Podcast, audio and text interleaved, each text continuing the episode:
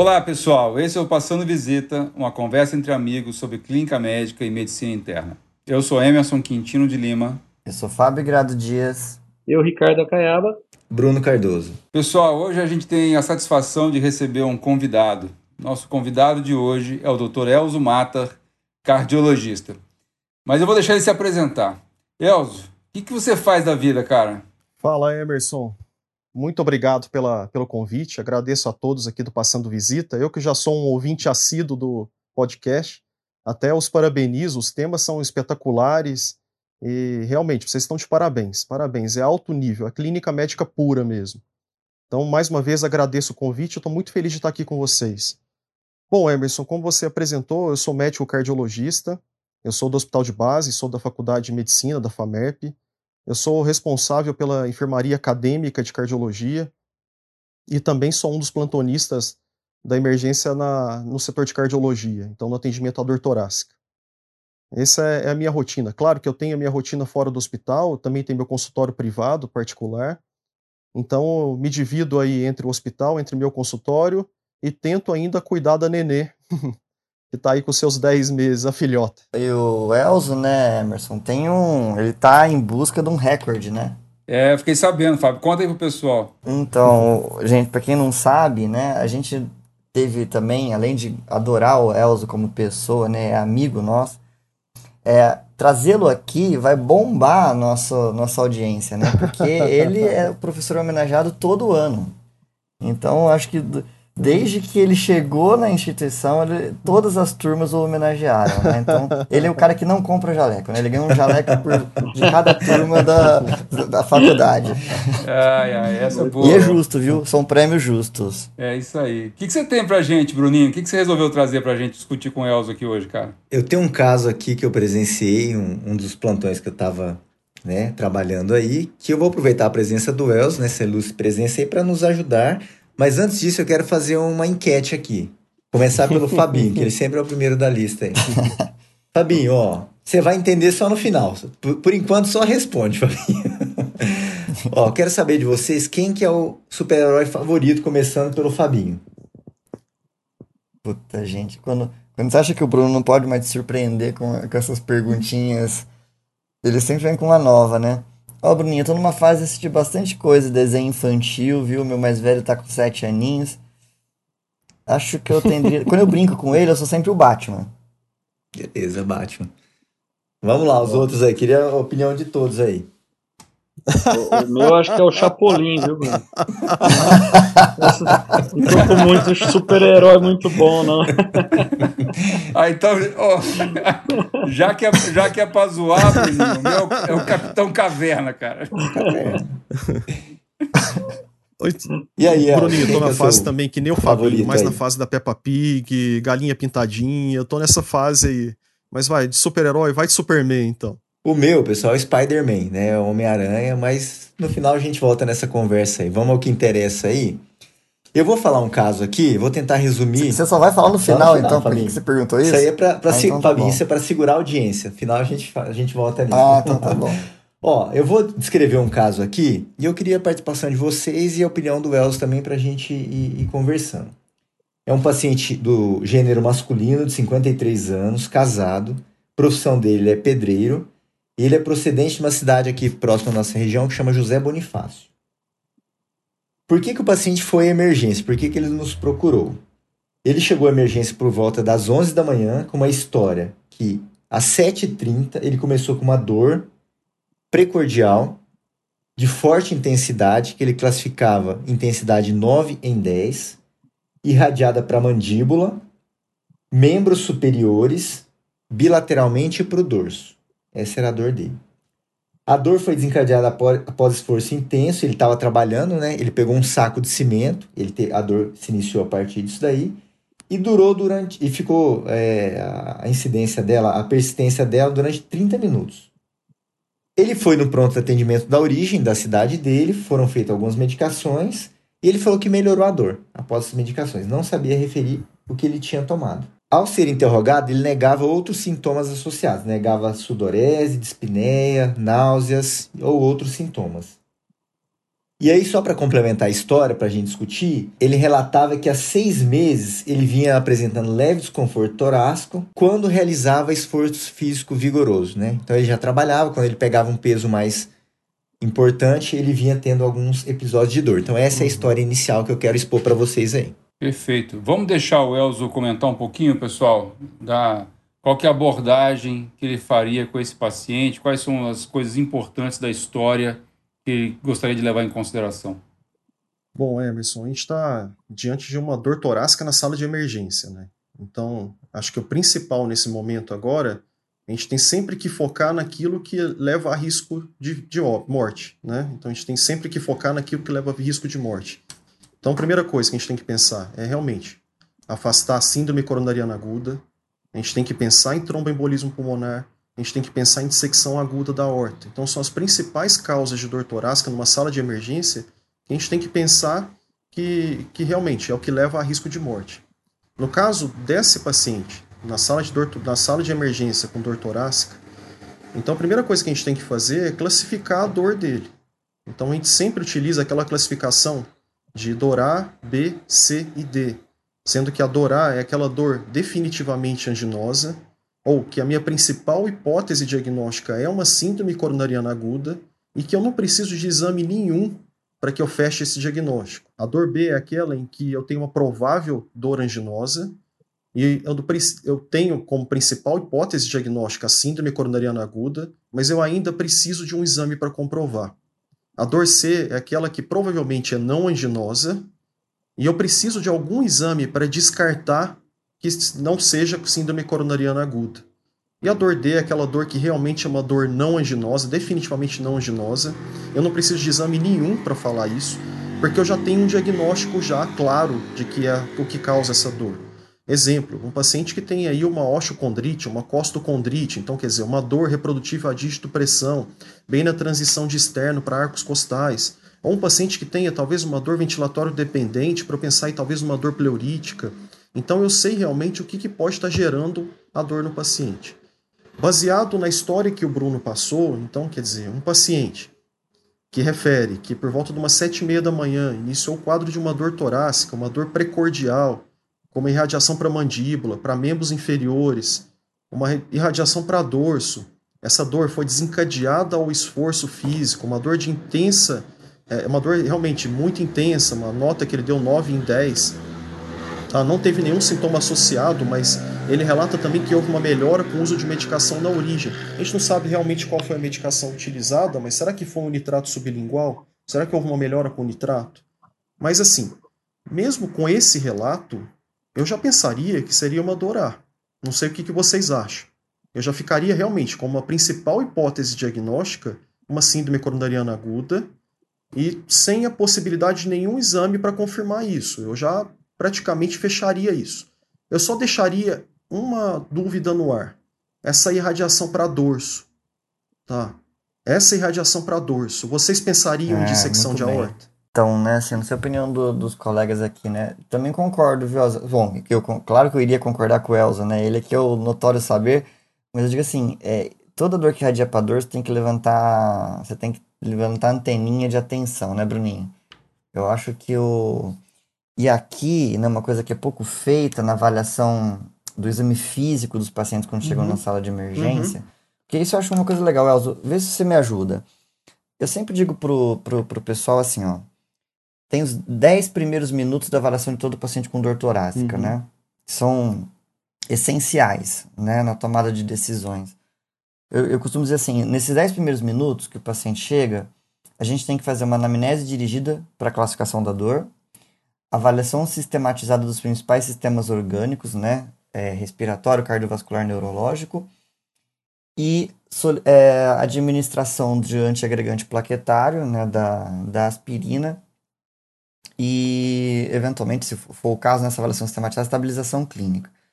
Quem tem dor torácica e dorso tem que ter todos os pulsos em membros palpados e, eventualmente, além da, da, da avaliar a simetria de pulsos, né, avaliar a uhum. pressão uhum. arterial nesses membros, né?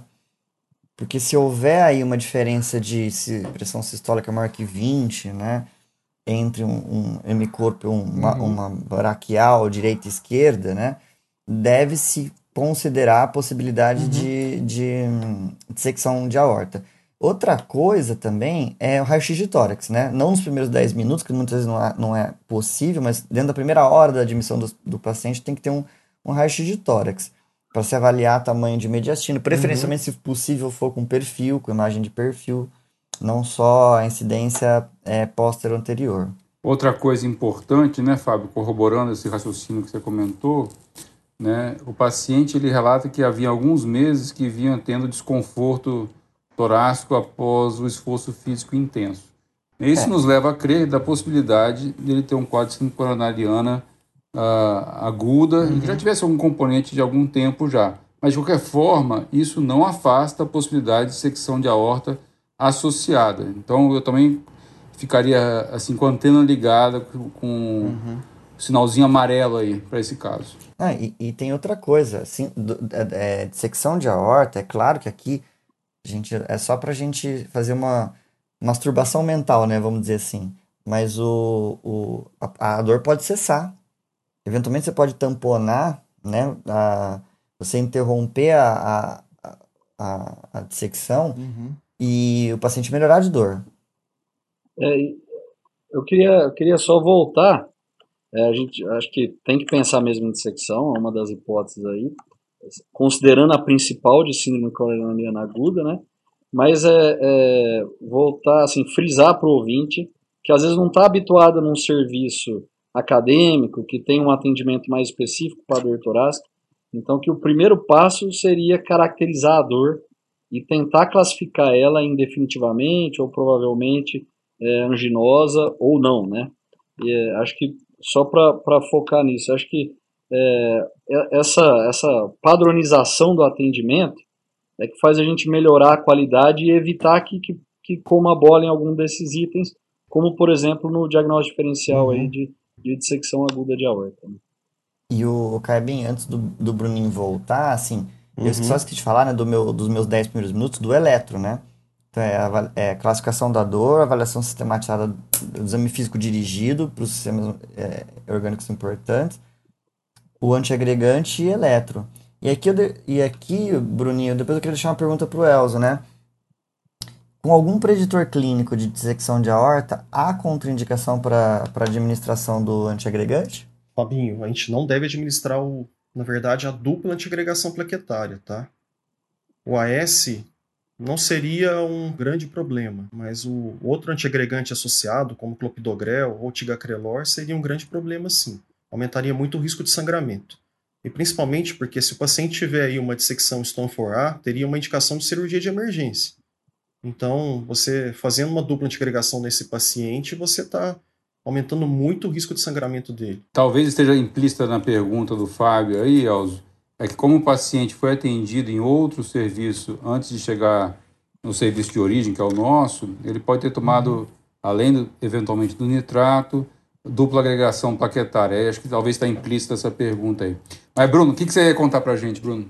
Não, só enfatizar o que o, a Caiabinha falou, isso é tão importante porque, por exemplo, eu não sou cardiologista, né? Fiz clínica, fiz nefro, e o serviço que nós né, estudamos, nós formamos, tem um atendimento sistematizado e nós sabemos atender dor torácica porque realmente isso que a Caiaba falou é muito importante.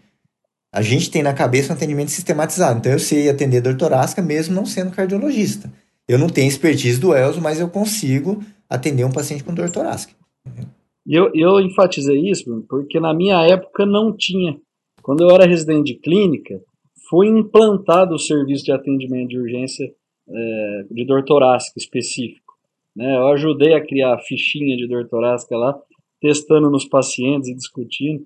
Então, é, eu via o antes, que era muito interessante, porque às vezes a gente discutia a dor, mais superficialmente, não era padronizado, e o plantonista daquele horário falava, não, seria eletro, colitroponina e tal. Aí trocava o plantonista, o chefe né, do plantão, ele vinha, não, não, conversei com o paciente, não é bem isso não.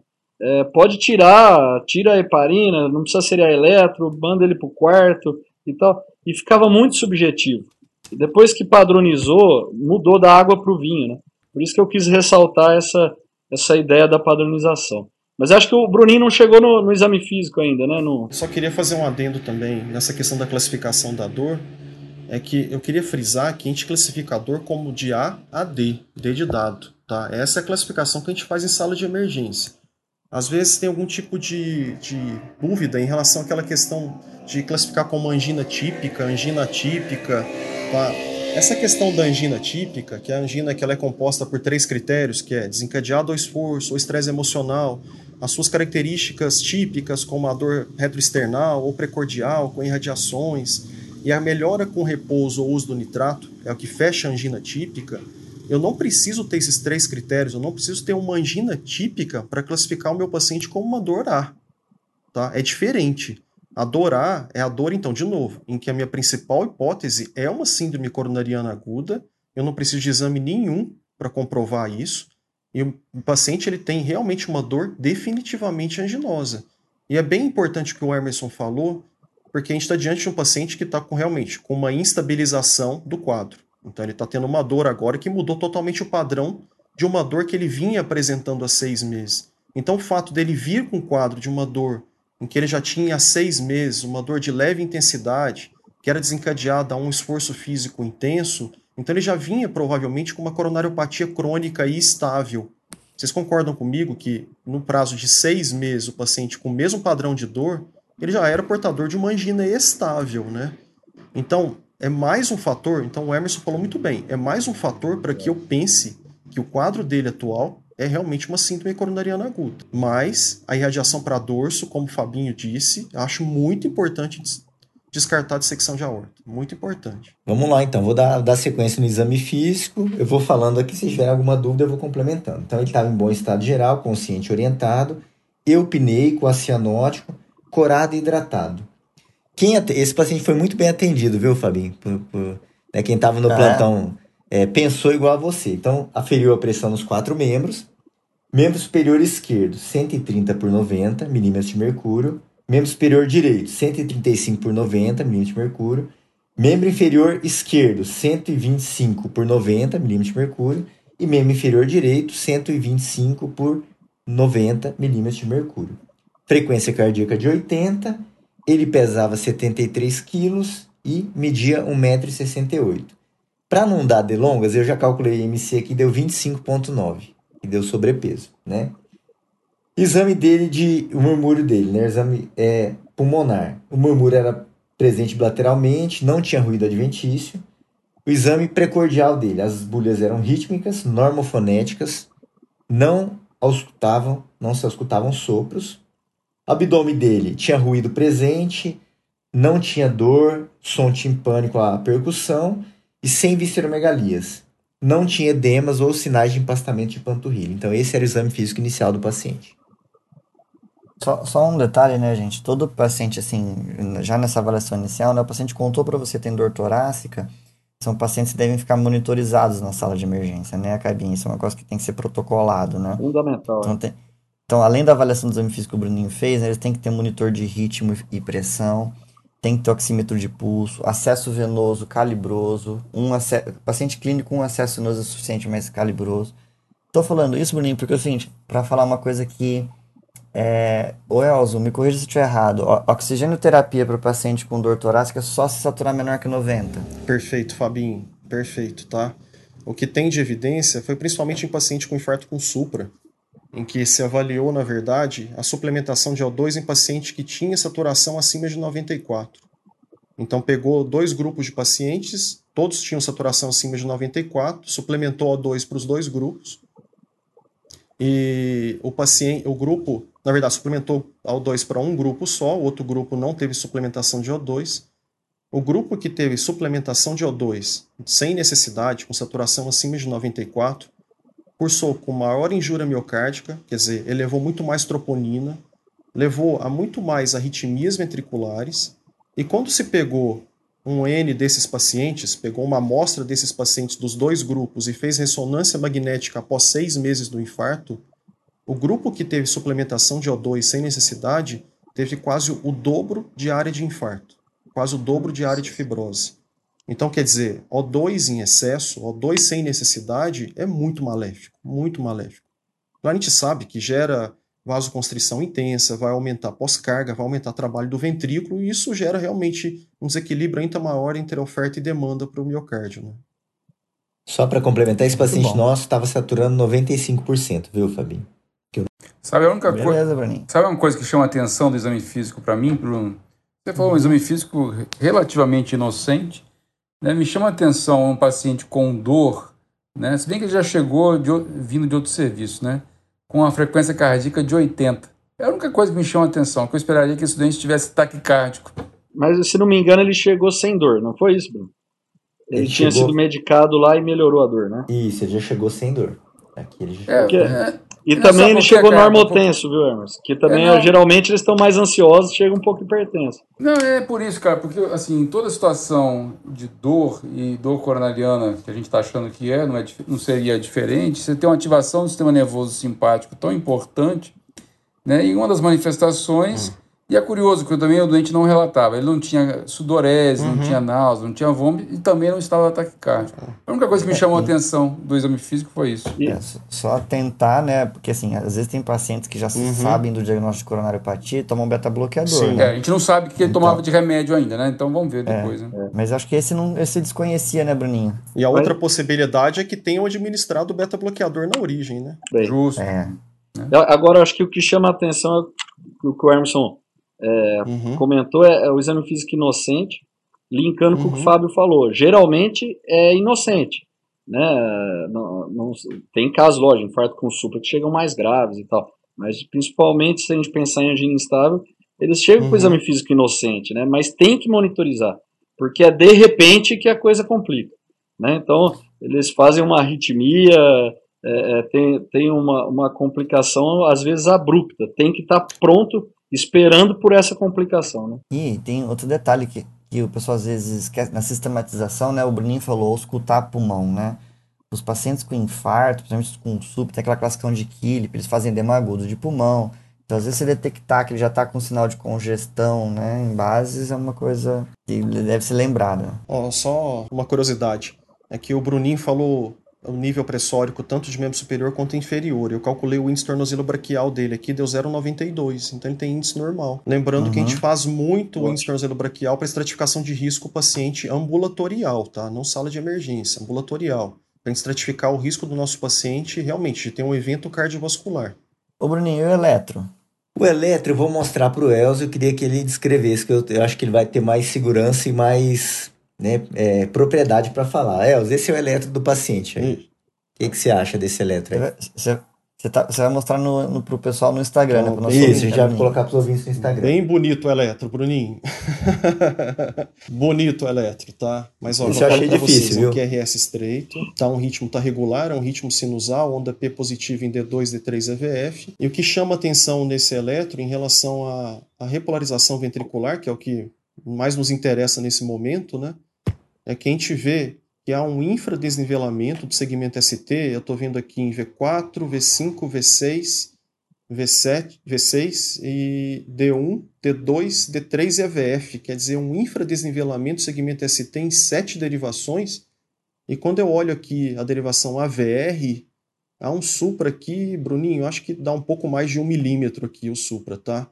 E olhando V1, tem um suprinha também, acho que beira um milímetro aqui em V1. Então é um ritmo sinusal, regular, então com supradesnivelamento do segmento ST na derivação AVR e V1, com infradesenvelamento do segmento ST quase que difuso, mais de seis derivações. Então, um eletro bem, bem bonito mesmo. Bonito para o cardiologista, né? O paciente. Ô, Elzo, você... deixa eu fazer uma pergunta que eu achei que é de todos, né? Uhum. Ele falou com tanta ênfase desse supra de AVE e a gente sempre aprende assim, né? Que para valorizar Sim. uma alteração, claro que aqui tem o infra, né? Uhum. E você consegue topografar a parede aqui, né? Mas uhum. o, o supra do AVR, uma derivação né? Assim, uhum. eu, eu, vi que você falou com uma com, com ênfase, né? Como que a gente deve interpretar essa informação? Fabinho, o AVR é realmente, a gente até fala que é uma derivação até um pouco negligenciada, né? Há pouco tempo a gente até falava que supra de AVR não significava nada, a não ser que viesse realmente acompanhado de um infradesnivelamento difuso do segmento ST então que é praticamente o caso desse paciente. Mas depois da quarta definição universal de infarto, que foi uma definição que foi publicada em 2018, lá coloca como uma das mudanças que a gente deve dar um pouco mais de atenção para o AVR. Então, o supra de AVR, tá, ele tem que ser valorizado e ele tem que ser muitas vezes encarado como um equivalente de infarto com supra. Tá? Então, é uma definição nova para a gente isso. Isso veio da quarta definição universal de infarto. Uma outra questão em relação a essa derivação é de que quando eu tenho um infarto de parede inferior, então quer dizer D2, D3, EVF, ou um infarto de parede anterior, quer dizer que compromete derivações precordiais, e eu tenho um supra de AVR, eu tenho, eu tenho um pior prognóstico. Então, o supra de AVR é um marcador de pior prognóstico nesses tipos de infarto. Então, quer dizer, é uma derivação que tem suas particularidades e que a gente tem que tomar muito cuidado com essa derivação. Uma outra questão, então, entrando nesse eletro do paciente, é que já é descrito há muito tempo, a gente já lauda eletro há muito tempo dessa forma, em que existe uma denominação, uma isquemia que a gente denomina, na verdade, como isquemia circunferencial ou isquemia global. É quando a gente tem o supra do ST em AVR, um supra maior ou igual a 1 milímetro, acompanhado de um infradesnivelamento do segmento ST de seis derivações ou mais, acometendo principalmente de V4 a V6 e D1 e D2. Tá? O que, qual que é o grande significado dessa isquemia? O que, que é o significado de eu ter essa alteração eletrocardiográfica? Isso é praticamente um marcador de que eu tenha ou uma lesão de tronco de coronária esquerda ou um comprometimento multiarterial. Então, quer dizer, é um marcador de que eu tenho uma maior gravidade de comprometimento anatômico. Então, eu tenho que tomar muito cuidado com esse perfil de paciente. Muito cuidado com esse perfil de paciente. Eu até vou acabar entrando um pouquinho em tratamento, claro que não é o intuito agora, a gente está discutindo ainda exame físico, falando do eletrocardiograma, mas na última diretriz europeia, que foi publicada há um mês atrás, que foi lançada no Congresso Europeu de Cardiologia, na hora que você vai estratificar o risco de um paciente em síndrome coronariana, coronariana aguda sem supra, o paciente que tem essa alteração eletrocardiográfica, alteração desse paciente do Bruno, é um paciente que é encarado como muito alto risco. E ele tem que ir para estratificação invasiva imediata, como se fosse uma anjo primária. Eu só não dou o nome de anjo primária, mas eu falo que é uma estratificação invasiva imediata. Isso significa que em menos de duas horas eu tenho que fazer um cateterismo nesse paciente, ou cineangiocoronariografia. Né? Eu tenho que conhecer a anatomia desse paciente. Porque, de novo, essa alteração eletrocardiográfica me traduz que eu possa ter algo muito grave em relação à anatomia, a comprometimento anatômico. O Elzo, é, então vamos, vamos só para o nosso ouvinte que esteja seguindo cronologicamente o atendimento. Nesse momento aqui, como consideramos dourar, né? Que a gente você mencionou que a gente não precisa ficar prescrevendo dupla antiagregação plaquetária para todo mundo chegar uhum. com qualquer dor torácica na sala de emergência, uhum. né? Até uhum. que a uhum. gente tenha diagnóstico da síndrome coronariana aguda. Nesse caso aqui, a dor é A. Então, uhum. nem rodamos ereto, mas a dor já é A, já definiu uhum. a síndrome. Então, teríamos aqui prescrito o AS, né? A, a, a, dose, né, literatura internacional 162 Sim. a 325, pra gente aqui entre 200 e 300 miligramas, né? Sim. É, e não pode ser tampo, forma tamponada, né? Tem que ser de liberação rápida. E você teria prescrito aqui... E mastigar. E mastigar, e mastigar. Né? Ou macerar, né? Uhum. E você teria aqui já Exato. prescrito o segundo antiagregante. É a nossa conduta atual, Fabinho. Muito bem. A nossa conduta atual. Então a gente teria como possibilidade de antiagregante ou o clopidogrel, que é o que a gente encontra no SUS, é o que tem é, mais disponível nas emergências, que é o famoso clopidogrel, ou eu teria a possibilidade de usar o tigagrelor, né, que é um outro antiagregante é um antiagregante que teve uma superioridade em relação ao clopidogrel no estudo em que ele foi testado, que é o estudo Plato. Então teria essa outra possibilidade para ser usado isso no cenário upstream, né, que a gente chama, quer dizer, antes de ir para a sala de hemodinâmica. Então eu poderia administrar. Mas pegando ainda o gancho dessa sua pergunta, voltando nessa questão da última diretriz europeia, a diretriz europeia fala na verdade, ela recomenda que a administração do outro antiagregante, então quer dizer, do além do AS, seja administrado na sala de hemodinâmica. Tá? Essa é a recomendação hoje da diretriz europeia. Claro que a brasileira, a americana, ainda não seguem isso. A gente hoje ainda administra na sala de emergência, essa dupla antiagregação plaquetária. Mas a recomendação hoje da europeia é de que eu administre o AS na sala de emergência.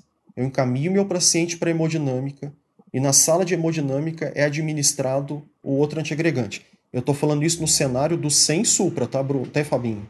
Muito sem bem. supra. O com, o com supra, não há dúvidas nenhuma.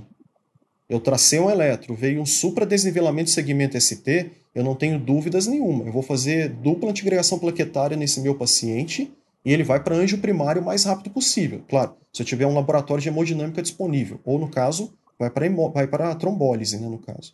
Ô, ô Elzo, só voltando para um ponto de vista prático aqui, esclarece para os nossos ouvintes, né, pra, só para relembrar mesmo, o diagnóstico de infarto agudo do miocárdio com supra no eletrocardiograma e o possível diagnóstico de infarto miocárdico sem supra ao eletrocardiograma. Perfeito, o, o Emerson.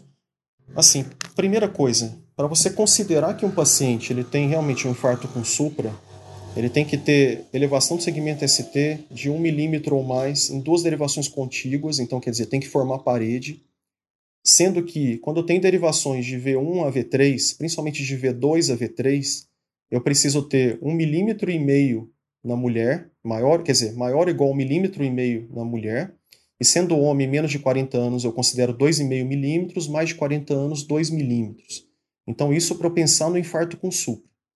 Tá, mas a definição de infarto é a seguinte: a definição de infarto ela é clara. Eu preciso ter curva de marcador de necrose, mas o marcador de necrose agora ele é bem especificado, é a troponina. Tá, então não tem mais necessidade de eu ficar colhendo CKMB, CPK, mioglobina nem se fala, a gente nunca colheu, agora que não vai falar, nem fala nisso mais. Mas a, o marcador de necrose é a troponina, e a troponina ultrassensível. Então, para começar a definir o diagnóstico é: eu preciso ter elevação ou queda nos níveis de troponina ultrassensível, associado a algum outro critério. Qual critério que eu tenho que ter? Ou meu paciente manifesta sintomas de isquemia, quer dizer, uma dor torácica anginosa, ou meu paciente tem alguma alteração eletrocardiográfica nova no segmento ST ou T, quer dizer, uma dinâmica de ST, uma inversão de onda T, ou o meu paciente apresenta ondas Qs patológicas, lembrando que a onda Q patológica, onda isquêmica, é aquela que ocupa um terço do QRS em que ela está, ou um outro critério, que é uma alteração em exame de imagem que documente uma área isquêmica nova. Um exemplo, o meu paciente tinha um ecocardiograma normal, faço um ecocardiograma beira de leito nele, POCUS, e ele aparece uma alteração segmentar numa parede anterior, quer dizer, provavelmente sugerindo uma isquemia nova no paciente. E um quinto critério, que é um critério mais objetivo e mais fidedigno, que é o paciente que vai para a angiografia e eu detecto o trombo na coronária dele, ou pós-morte, né? em que eu detecto através de autópsia a presença da oclusão coronariana. Então, para definição de infarto, para eu falar que o paciente infartou, a primeira coisa que eu tenho que ter, curva enzimática, ou em ascensão ou em queda, associado a algum desses critérios. Só que lembrando que eu tendo infarto com supra, fechou, eu não preciso esperar curva enzimática, tá, gente? Não preciso esperar curva enzimática. Eu até colho troponina quando eu tenho infarto com supra, mas vai ter um papel mais prognóstico do que para diagnóstico. O Elzo, você comentou um negócio interessante dos critérios, que é o seguinte, né? Alterações, quando sem supra, né? É, dinâmicas, né? Um infradinâmico, onda T invertida que você... E para fazer dinâmica, avaliar a dinâmica, né, a gente usualmente prescreve, além como forma de analgesia, para avaliar a dinâmica, a gente prescreve Zordil na sala de emergência, né? Então, porque mesmo esse paciente aqui, ele chega, ele chega ao hospital sem dor, mas é válido aqui administrar o Zordil, se, considerando que não há contraindicações, né? Perfeito, perfeito, Bruninho, o Fabinho. E é, é bom frisar as contraindicações, é, né? Muito... Então, primeira coisa, infarto de ventrículo direito, né? Então, a gente tem que tomar muito cuidado com o paciente com infarto de parede inferior. Então, suprou D2, D3, AVF, obrigatoriamente eu tenho que pesquisar derivações direitas no paciente, avaliar V3R e V4R. Tá? Então é obrigatoriamente, mas lembrando que TV3R e V4R normal, eu não descarto totalmente comprometimento de VD, tá, gente? E voltando no AVR, se eu tiver infarto de parede inferior, supra de parede inferior com AVR suprado, grande chance de comprometimento de ventrículo direito, tá? Então, de novo, olha o OVR ajudando a gente aqui. Outras contraindicações, claro, o paciente que está mais hipotenso, com pressão arterial sistólica abaixo de 100, o, o, o paciente que tenha feito uso de sildenafil, tadalafila nas últimas 24, 48 horas. Então, tem que tomar muito cuidado com esse perfil de paciente. E o nitrato ele ajuda muito para a gente avaliar essa questão da dinâmica do ST. Então, a gente administra na entrada do paciente, já com o eletro feito, a gente espera em torno de 10 minutos e repete o eletro para ver se teve algum tipo de alteração. E é muito bom quando a gente faz isso, principalmente quando tem supra, tá, Fabinho? Porque qual que é o intuito? Avaliar se não tem espasmo coronariano. Porque às vezes eu estou diante de uma angina de Prince-Metal. Às vezes não é infarto com supra. Porque para fechar como infarto com supra-desmilamento do segmento ST, é supra persistente, tá? Se eu tenho transitoriedade dessa elevação do ST, não é infarto com supra. Claro que passa a ser um critério de muito alto risco, mas não fecha infarto com supra. E se eu tiver, se eu fizer o uso do nitrato e meu paciente ele normalizar o ST, muito provavelmente eu estava diante de uma angina vasoespástica de Prinzmetal. Então já fiz praticamente um outro diagnóstico ali na sala de emergência. Vamos voltar um pouquinho para o caso, Bruno.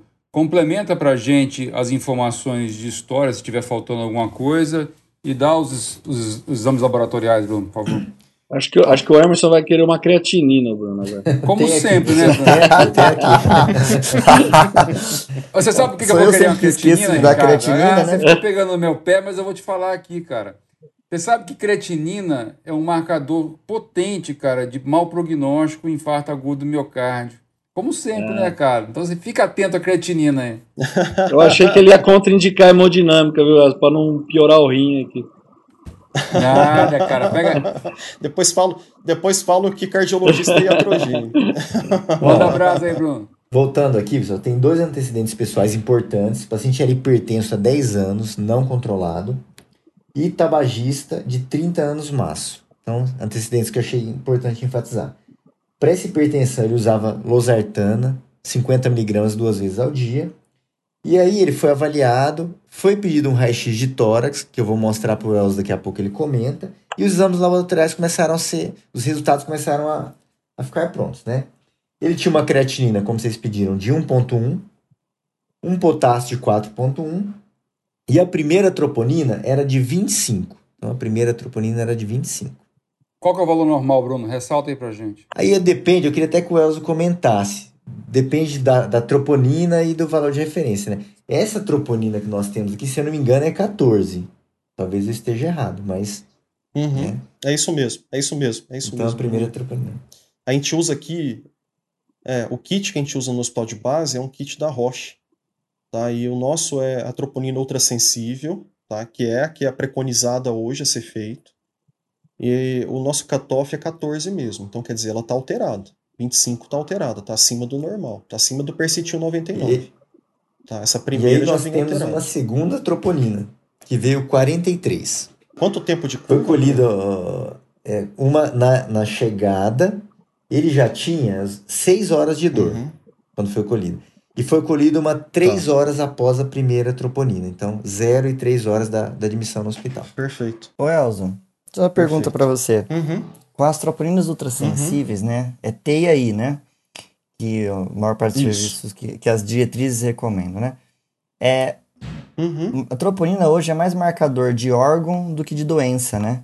Ele é marcador de injúria cardíaca e não Sim. de infarto, né? O valor elevado o valor estático dele, né? uhum. né? A gente avalia muito mais a dinâmica. Como uhum. é que a uhum. gente avalia a dinâmica da troponina? Então, isso é muito importante, Fabinho. Porque isso é um fator de confusão, na verdade, né? Muita gente às vezes confunde, acha que a troponina estando elevada, o paciente já está com realmente um diagnóstico de infarto. E não, a troponina é um marcador de injúria miocárdica, né? E a gente tem utilizado ela muito em várias outras patologias, a gente utiliza ela até no COVID como marcador de pior prognóstico. O paciente que tem elevação de troponina durante a evolução do COVID é um paciente que tem, é um preditor de mortalidade. É um preditor de mortalidade. Então, como é que a gente utiliza a troponina, então, é, no nosso serviço? Então, a gente tem o nosso, a gente utiliza a troponina ultrassensível, é recomendada. Antes a gente utilizava a sensível, né? Que é aquela mais, é, ou, ou é positivo ou é negativo, né? Hoje não. Hoje a gente utiliza realmente uma troponina em que você tem a quantidade realmente. Então, é uma troponina ultrassensível.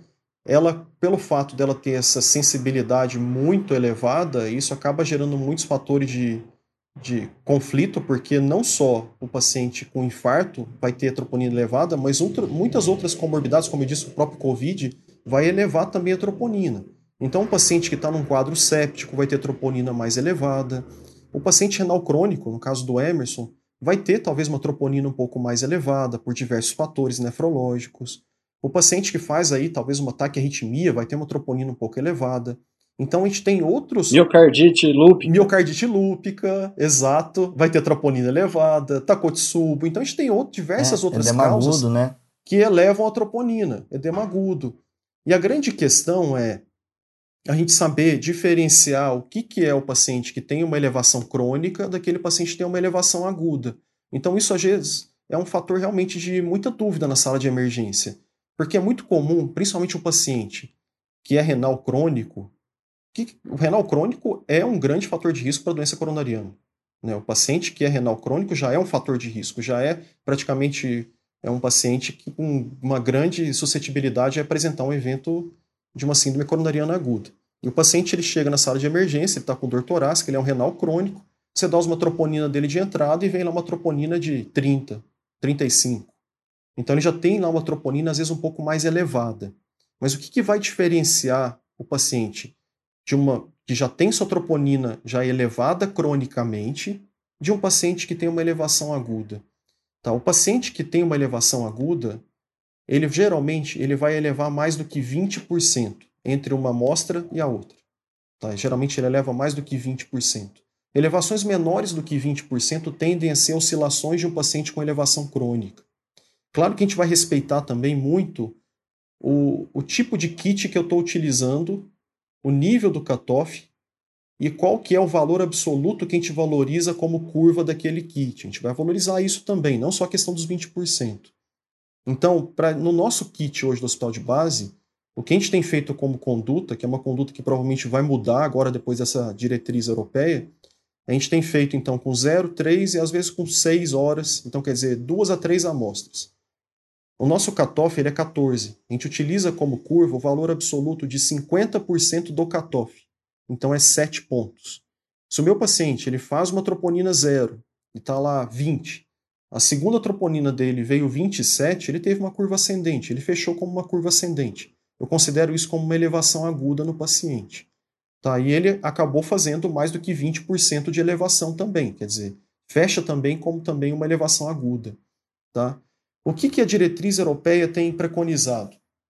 Já há uns 3, 4 anos atrás, saiu já um, um estudo em que validou um kit para você fazer a avaliação da troponina em 0 e 1 hora. Tá? Então já tem estudos que validam alguns kits para fazer em 0 e 1 hora. Como a troponina é ultrassensível, a grande vantagem dela é que ela tem uma elevação muito precoce e ela permite um diagnóstico muito precoce não só permite o diagnóstico, como permite também descartar de forma muito precoce, a gente utiliza muito é, essa questão de talvez você tentar fazer uma curva um pouco mais. É, um curto tempo, então esse zero em uma hora. Qual que é o problema? Então, assim, a diretriz europeia preconiza esse 0 e 1, um, a diretriz nova. Só que nem todo kit está validado para isso, tá? Então a gente tem que tomar muito cuidado para isso. Então, quando você está numa instituição, você tem que saber qual é o kit que a sua instituição utiliza. Então, utilizando o kit do HB, o kit do HB Roche, ele, ele é validado não só para 0 e 3, mas se eu quiser usar como 0 e 2 horas, eu posso. O kit da Roche, o kit do hospital de base, ele pode ser usado em 0 e 2, tá? E utilizando em 0 e 2 horas, o que eu vou valorizar como valor de curva tanto para cima quanto para baixo é 10 pontos. Exemplo, meu paciente fez uma primeira troponina e deu 20. Duas horas depois, colhi uma segunda troponina e ela veio 30, ele curvou 10 pontos, ele teve realmente uma curva ascendente. Tá? Então eu posso fazer dessa forma no nosso kit do hospital de base. Muito bem. É, só uma última perguntinha de troponina. É, mesmo para pacientes que você esteja avaliando com menos de 3 horas do início da dor. Porque tem um pouco isso, né? Eu, eu, eu li, eu não sou cardiologista, né? Mas por acaso nesse congresso europeu tava eu ganhei o convite, né? Tava tudo por EAD, né? Então eu falei, vou assistir também. e o, E eu vi muita gente falando realmente hum. de uma, zero, uma ou zero, duas horas, né? Mas me, é, o que eu fiquei um pouco com dúvida é o seguinte, e naqueles pacientes que você tem lá, show com uma hora da dor, e, esse você, você também faria zero e uma, ou você faria esses, esses um pouco zero e a segunda troponina depois de três horas de evolução da dor? Pela curva fisiológica da tropa. Fabinho, se eu tiver um kit validado para zero e uma, posso fazer tranquilamente. Muito bem. Tranquilamente. O grande problema era quando a gente tinha só a tropo sensível, tá? Na verdade, a troponina sensível a gente tinha que aguardar mais de 6 horas.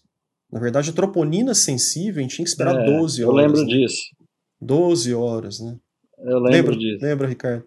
A gente tinha que esperar 12 horas para fazer seriano. Então a gente seriava talvez 0, 3, 6, 12 e ficava lá. Você passava o plantão, o paciente estava lá Exato. seriando troponina. A mensagem que você quer passar é. aqui, Elzo, para a gente, que infarto depende de marcador de lesão miocárdica, no caso aqui troponina, e o melhor seria a troponina ultrassensível. Uhum. Os nossos ouvintes têm que prestar atenção né, em qual kit que a instituição deles utiliza e de acordo com o kit que utiliza, uhum. tem um padrão de aumento ou de decréscimo. Então isso tem que ficar bem claro para todo mundo aqui, né, Elzo? Exato, exato, Hermes. Então, sim, só resumindo, o que é preconizado hoje é que se utilize o kit de 0 e 1 hora, mas nem toda instituição tem. A segunda opção que a diretriz europeia coloca é utilizar os kits em que são validados para 0 e 2 horas. Não tendo na sua instituição nem 0 e 1, nem 0 e 2, respeite o kit da sua instituição. Se o kit ele é validado para 3 horas, faça 3 horas. Perfeito. Então, só para a gente concluir essa parte dos exames, pessoal, o raio-x de tórax eu vou mostrar aqui para o Elza, eu queria que ele comentasse para a gente para ver se ele acrescenta alguma coisa no raciocínio diagnóstico dele. Uhum. Esse é o raio-x, Elcio. Bruninho, resgatando lá o início da nossa conversa, né, de secção da horta, então eu já vou de cara no mediastino, tá? Mediastino normal, tá? Então já fica um pouco mais tranquilo. Claro que a gente já tinha evidência de exame físico, tanto de pulsos presentes, simétricos, a pressão também simétrica, então não era nada divergente, então a gente praticamente tinha descartado a dissecção um índice cardiotorácico normal e campos pulmonares limpos. Não tem nenhum sinal de pressão venosa pulmonar elevada, nada de congestão. Raio-X muito inocente, muito inocente o raio-X. Esse não tá bonito, não. Não, tá bonito, ajudou a gente a, a descartar nossas hipóteses diagnósticas aí. Uhum. Diagnósticos diferenciais, é. né? E, e, aí, Bruno, qual foi a evolução? Então, o paciente fechou para infarto, infarto sem supra. Fechou para infarto e agora eu queria, talvez para a gente já né, finalizar o raciocínio aí, a gente falar um pouco de tratamento na sala de emergência. A gente já comentou algumas coisas, né? Talvez agora só padronizar o raciocínio para os ouvintes entenderem. Como é que a gente trataria esse paciente, Elzo? Bruninho, ó, assim, só uma observação. Então, esse paciente ele chegou com uma dor torácica na sala de emergência. Então foi feita a classificação da dor, é uma dor A, não há dúvidas disso. Mesmo que eu pensasse na questão de uma angina típica, ele fecha angina típica, né? Fica a dúvida se fez uso de nitrato ou não, mas ele fecha. Ele tem uma alteração eletrocardiográfica muito sugestiva de isquemia aguda e teve uma curva enzimática, uma curva de troponina ascendente, então ele realmente ele fecha um quadro de um infarto sem supra. Só que, o que, que eu chamo a atenção para vocês? De novo, em relação à mudança que teve na última diretriz europeia, que foi essa publicada há um mês atrás. O paciente, ele em vigência de dor torácica, como é o caso do nosso paciente, e apresentando essa alteração eletrocardiográfica, ele é um paciente que eu não precisaria esperar a curva enzimática dele, tá, Bruninho? Tá? Eu, claro, eu vou colher uma troponina dele na entrada, mas ele tendo um supradesibilamento segmento ST de AVR, com infra de seis derivações ou mais, acometendo principalmente de V4 a V6 e D1 e D2, esse paciente tem que ir para estratificação invasiva imediata. Funciona como angina, como, na verdade, funciona como angioplastia primária. Tá? A gente só não dá esse nome, mas é estratificação invasiva imediata. Então essa é a mudança que a gente faz. Vamos supor que esse paciente ele não tenha essa alteração eletrocardiográfica, tá? Mesmo que ele não tenha essa alteração eletrocardiográfica, o fato dele ter ficado como um infarto sem supra, por ele ter curvado troponina, então quer dizer, por definição, ele teve elevação da troponina e ele teve como critério para a gente fechar o infarto, ele teve manifestação dos sintomas anginosos. Então ele fechou, infarto sem supra. O fato de ser infarto sem supra é uma síndrome coronariana aguda de alto risco. Sendo alto risco, é estratificação invasiva precoce. E toda vez que a gente fala em precoce, a gente vai fazer cine-angiocoronariografia em menos de 24 horas. Tá? Então é isso que a gente vai fazer para esse paciente. Claro que a gente ainda está na, na sala de emergência, tá? Está na sala de emergência. Então, a conduta em relação à sala de emergência, eu acho que o Fabinho foi muito bem pontual a questão de monitorizar o paciente. Então, todo paciente crítico tem que ser monitorizado. É uma coisa que a gente até fala com nossos alunos, né? A gente frisa muito isso para eles, que estando num ambiente de sala de emergência, é monitorização de eletro, pressão arterial não invasiva, oximetria, é acesso venoso no paciente e O2 se necessário, com muito critério. As medicações, o Fabinho já citou a questão do AS, a gente falou a questão do outro antiagregante plaquetário e vocês gostariam de colocar algo a mais em relação à medicação na sala de emergência? Ah. O que, que vocês colocariam em discussão aí? Anticoagulação, né, Elza, aqui, né? Perfeito. tem que estar anticoagulado. E, assim, Uhum. aí eu posso. Bom, é o cardiologista aqui, né? Eu sempre ouvi assim, né? Beta-bloqueador e ECA é, no paciente com infarto sem supra precoce. No infarto com supra pós-recanalização. Pelos riscos de instabilidade hemodinâmica, né? Evolução com, com congestão pulmonar. Né? E, e, e, o, e o, a estatina, né? Estatina de alta potência, em dose para efeito Uhum. pleiotrópico, mas não precisa ser tão precoce, né? A introdução. Tá certo, Elza? É. Não, certinho. A gente acaba prescrevendo nas primeiras 24 horas, né, Fabinho? Mas a introdução da estatina na primeira semana já, já é o recomendado mesmo, né? Ah, você falou da estatina de alta potência e alta dose, a gente usa muito a atorvastatina de 80 miligramas, né? Eu uso ela por três motivos. Primeiro, porque ela é segura em relação ao perfil nefrológico. O Emerson até e o Bruninho podem falar isso. Segundo motivo é que ela tem no alto custo, então é mais fácil para o nosso perfil de paciente obter a medicação. E terceiro, que quando eu vou avaliar a questão de evidência direta, a gente na cardiologia a gente gosta muito de evidência, né? Vocês também. Não, mas que vocês são mais metidos, vocês são mais metidos se que nós. Cada estudo tem um nome pomposo. Ah. É, estudo não sei. Cara, cara, não Então- aguento mais esses cardiologistas. Cada um inventa um nome diferente, cara. A gente não lembra essas Apesar coisas. de que, ó, apesar de você ver como o Elza é diferenciado, ele só falou um até agora, ele falou do platô. É. Cada hora esses caras inventam um nome pra confundir mais a gente. Mas então eu vou falar mais dois, tá? O Mira com Como é que ainda mais ó, inventa os. e Não, que utilizaram, fala e que que o- utilizaram a atorvastatina Não, na síndrome ainda faz o coronariana. estudo, Fábio, dizendo, que o remédio é milagroso, que estudo miracle ainda por cima. Pois é. Mas eu só chamo atenção em relação ao beta-bloqueador, tomar um pouco de cuidado realmente, tá?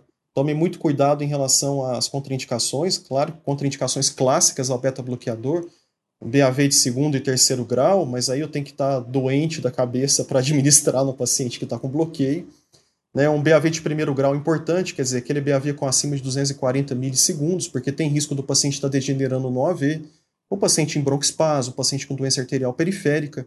Mas o que mais preocupa em relação ao cenário do infarto, tá? principalmente o que o, o Fabinho falou, que é o paciente com infarto com supra, é o paciente com risco de choque cardiogênico. Então é esse que a gente tem que tomar muito cuidado na hora de administrar o beta-bloqueador. Então o paciente que tem uma frequência cardíaca elevada, então acima de 110, pode ser compensatória.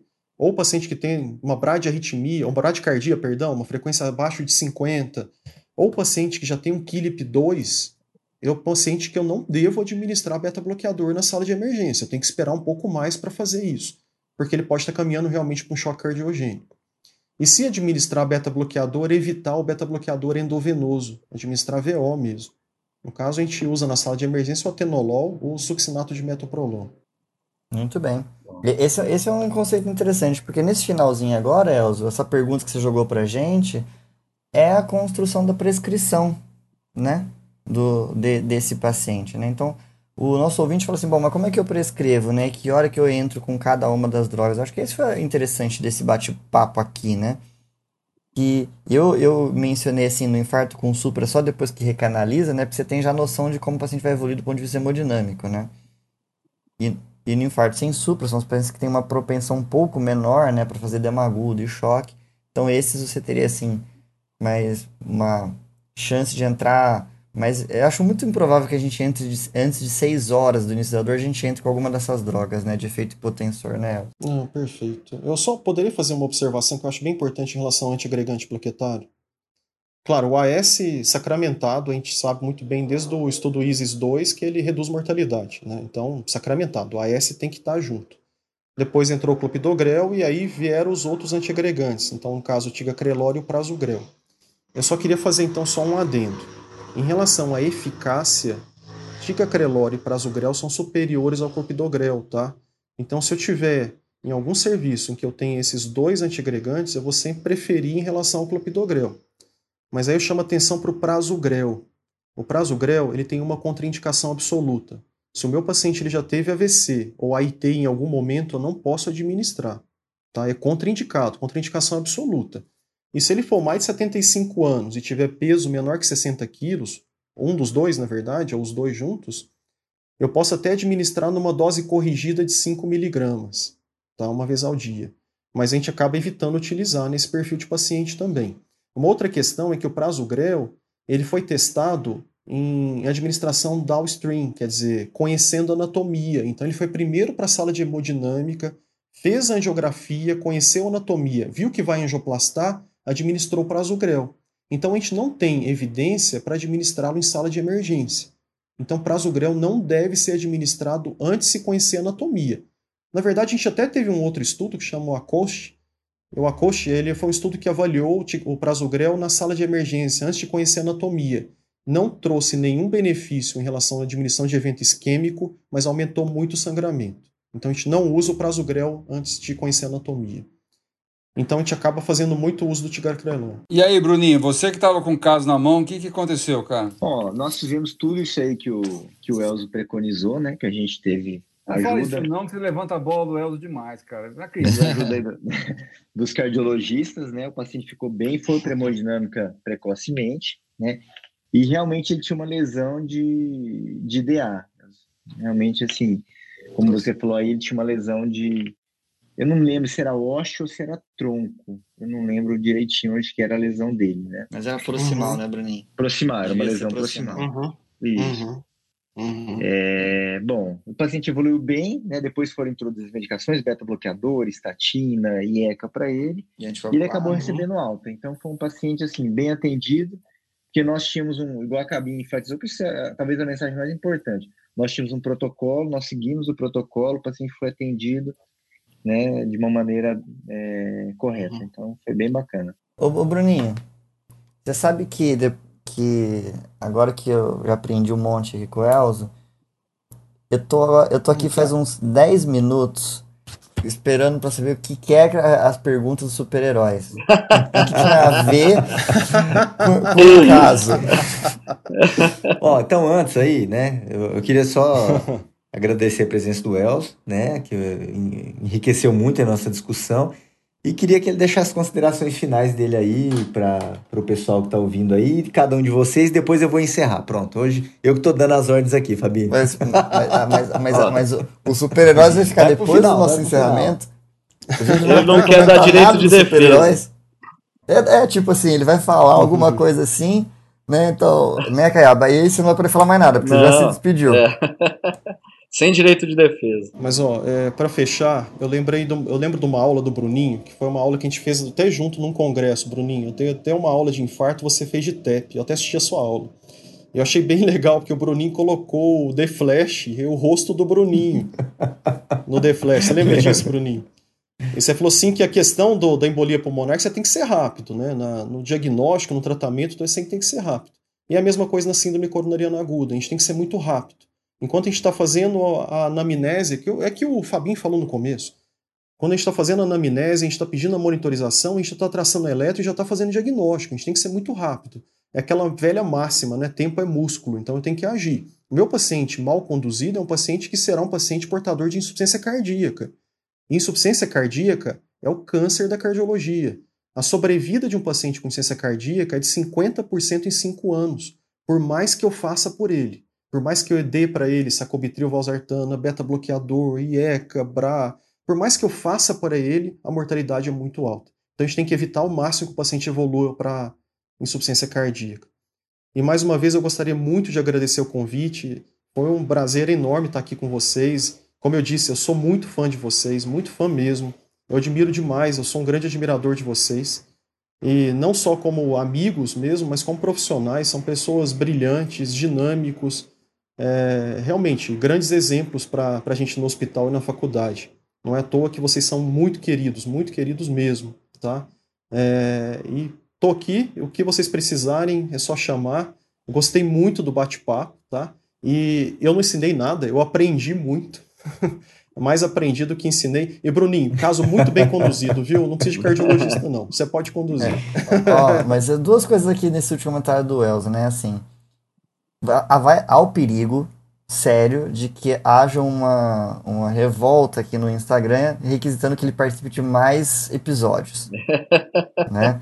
O episódio realmente foi muito bom. E segundo, eu percebi que o Bruninho então muda, né? Então ele, ele, ele era o Flash, agora ele é o Spider-Man, que hoje ele falou que é Spider-Man. ele vira casaca. É, então.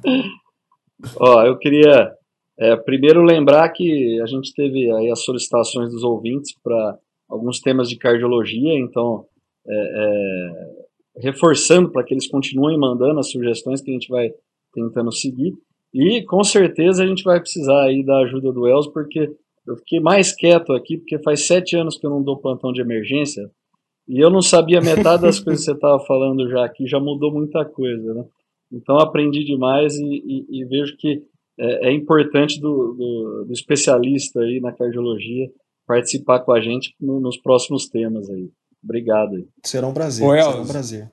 Oi, então, hoje que vai fechar o episódio é o Bruno, né? Então, é, é normalmente eu que fecho o episódio. O Super fecha, Bruno. É, hoje quem fecha é o Bruno, mas é eu vou contar Flash. um negócio. É o The Flash. É, vou contar um negocinho aqui, ó, que talvez você não saiba. Eu hum. brinco que eu sou um cardiologista frustrado. Né? é, cara, sabe por quê? Ah. Porque um dos males da minha formação, né? Não vou dizer mal, mas foi uma coisa que aconteceu. É uma especialização precoce. E isso acontece muito nas faculdades de medicina. A gente às vezes entra na faculdade já pensando em qual especialidade quer fazer, mesmo antes de se formar. Então, desde o segundo ano, eu fui monitor de fisiologia cardíaca num laboratório de eletromecânica cardíaca. Nossa. Então, é, então eu fazia dissecção de músculo papilar de rato, fazia uma, uma, uma preparação chamada Langendorf. Então, hum. fiquei do segundo ao sexto ano uh, dentro desse laboratório. Aí depois eu fui fazer residência de clínica e eu queria ser cardiologista. Por uma obra do destino, tá certo? Eu fiquei reprovado, cara, na prova de admissão para cardiologia. Já é verdade, né? Hum. Isso foi, isso foi no INCOR. Eu fiz residência no HC, então de clínica. E aí eu não entrei, tinha quatro ou cinco ficaram de fora, eu fiquei de fora do INCOR na época. Por curiosidade, a legislação mudou e era necessário fazer dois anos de clínica médica para ser cardiologista e eu desisti de fazer card. Né? Aí eu vi a luz, Elzo, e fui ser nefrologista, né? Porque, a... Porque talvez fosse, na minha é. concepção, naquela ocasião, fosse uma especialidade clínica que abrangesse muita coisa. Uhum. Então, por isso que eu brinco, Elzo, que eu sou um cardiologista uhum. frustrado. Né? Acabei uhum. sendo nefrologista. Mas, de novo, Elzo, obrigado pela presença. Imagina, eu aprendi agradeço, um monte, eu aprendi um monte de coisa hoje e eu continuo sendo o Capitão Caverna, né? Como o cara mais velho aqui do grupo, né? E vou deixar a molecada, vou deixar a molecada se divertir um pouco aí, Elzo. Obrigado, um abraço. Cara. Eu que agradeço, querido. Um abraço. Vamos lá, fechando, hein, Fabinho? Um minuto, eu preciso da sua ajuda, Fabinho. Vou fazer um, um quiz, você vai, um quiz aí você vai adivinhar, Fabinho. Vamos lá, eu vou dar uma descrição, você vai falar qual super-herói que é, Fabinho. Vamos lá, ó. Puta, eu vou passar vergonha aqui. Ó. Hum. Provavelmente é o super-herói com quem os leitores em quadrinhos mais conseguem se identificar. Ele é um adolescente que ainda frequenta a escola e é um pouco deslocado socialmente e possui preocupações mundanas. Esse é o Homem-Aranha. Calma, Fabinho. Como conseguir um emprego para ajudar a sua tia? Que, que super-herói que é, Fabinho? Esse é o Homem-Aranha. Homem-Aranha. Hoje a frase é dele, Fabinho. É uma frase que ele falou pro tio dele, cara, que eu sempre falo essa frase, apesar de ser um super-herói, acho que é uma das coisas mais interessantes que eu já vi na vida. Nós convivemos com é, alunos, com residentes, com pessoas em, forma em formação, né? E as pessoas, elas percebem que elas vão adquirindo conhecimento e cada vez mais responsabilidades. E ele falou uma coisa, Fabinho, ele falou o seguinte, ó. Grandes poderes trazem grandes responsabilidades. Ele falou isso pro tio dele um dia. Essa frase me marcou muito. Então, nós todos, né, e os alunos que estão nos assistindo, os médicos, cada vez que a gente tem mais responsabilidade, mais poder na mão, isso requer muito mais atenção, muito mais cuidado, né? Porque é, né, quanto mais poder, maior responsabilidade está com a gente. Então essa frase me marcou e a gente vai encerrar com ela hoje. Entendeu? Oh, perfeito, não, peraí, peraí. Perfeito, perfeito. Eu lembro, eu lembro, eu falei do Chapolin, eu lembro de uma frase dele, que é não contavam com a minha astúcia. vou, vou, vou, fechar com a do Chapolin então, Bruno. Não, pessoal. Esse foi, esse foi o Passando Visita. Uma risada entre amigos sobre medicamento e medicina interna. Um grande abraço e até o próximo episódio.